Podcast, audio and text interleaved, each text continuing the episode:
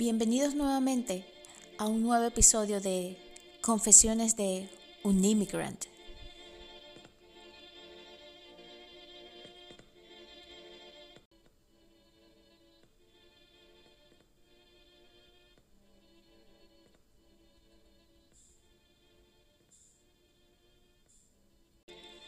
Para mí, escribir es catarsis, relajación, aventura. Odio sentir que mis lectores o audioescuchas esperan por un nuevo escrito y yo con tanto que decir que las palabras se me atragantan. Las letras se acumulan entre mis dedos distorsionando las oraciones y el mensaje que quiero hacer llegar. Hablo español. Y aunque no sé a qué edad pronuncié mis primeras palabras, me atrevo a afirmar que fueron en español. Porque en casa todos hablábamos el mismo idioma, español. Confesaré que hablar español ha sido todo un reto para mí, a pesar de haber crecido escuchándolo y practicándolo diariamente. ¿Te sorprende? A mí también. Sí, es cierto que mi lengua nativa es el español, que viví en Venezuela por 36 años y emigré a Estados Unidos hace solo 11. Entonces, ¿Cómo decir que hablar español es un reto para mí? Te cuento. Desde muy niña intenté mejorar mi pronunciación en español. Mi madre hizo lo imposible por ayudarme. Terapistas y prácticas constantes. Pero que va, no lo logré. Recuerdo el nivel de estrés que generaba en mí intentar pronunciar palabras en español o conversar libremente, sin miedos o pena. Wow, es que lo recuerdo y me espanto. Sin embargo, con el tiempo he aprendido a aceptar mis pronunciaciones imperfectas en español. Créanme, si no hubiese sido así, hoy día fuese completamente muda porque después de haber visto y escuchado a tantas personas reírse de mi forma de hablar e incluso hacer chistes acerca de mi pronunciación, no hay duda que la mejor decisión hubiese sido callar por siempre. Ya de adulta hice mi último intento de perfeccionar mi pronunciación y fue completamente desagradable. Hasta la lengua se me infló como globo dejándome literalmente sin habla.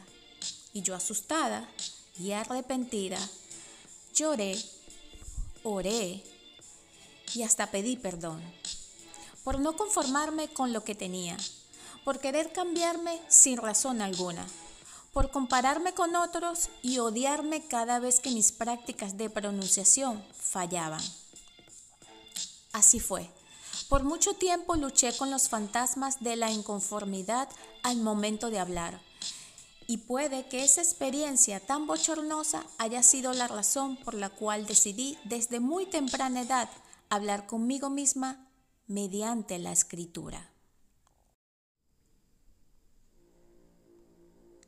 La R ya no me intimida y su combinación con otras letras es necesaria y aunque en muchas ocasiones tenga que bajar la velocidad, retroceder para volver a comenzar, no callaré solo porque mi pronunciación en español o en inglés no es perfecta como la de millones de personas. Ahora bien, si mi pronunciación en mi lengua nativa no es perfecta, si mi español en ocasiones es confuso y requiero pensar mil veces antes de articular una palabra y conformar una oración completa, entonces, ¿para qué frustrarme y agregar más tensión a mi mente de la que ya he tenido con mi lengua nativa, solo para demostrar que soy digna de respeto y que mi pronunciación en inglés no debería marcarme ante los ojos de otros? ¿Por qué tendría yo que intimidarme cuando ciertas personas, al segundo de escuchar mi pronunciación en inglés, me preguntan de dónde proviene mi acento. Critican, señalan, insultan, discriminan y catalogan de inmigrante o hasta intrusa.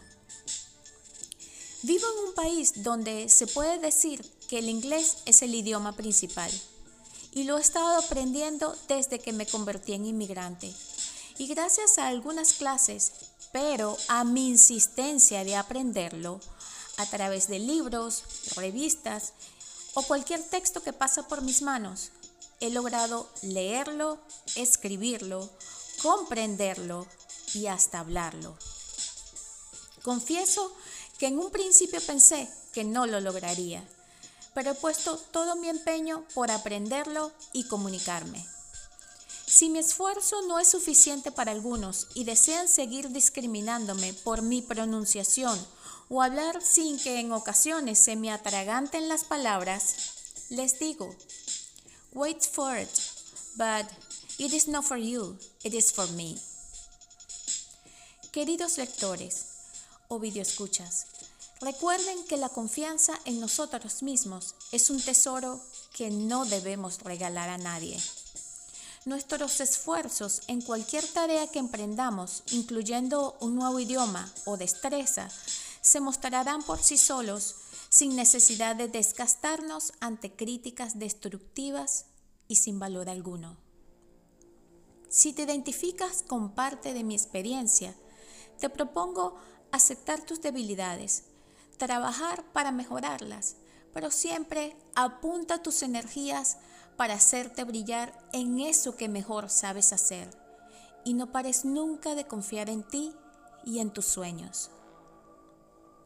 Soy Tubrasca Mendoza, inmigrante venezolana.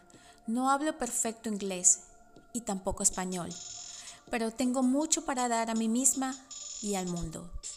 Si te gustó y deseas seguir acompañándome en esta aventura, suscríbete. Compártelo con quienes creas se pueden beneficiar de lo que aquí has escuchado o leído. Y hasta el próximo sueño.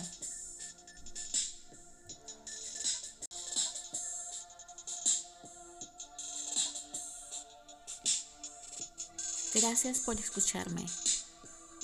Este fue Confesiones de un Immigrant.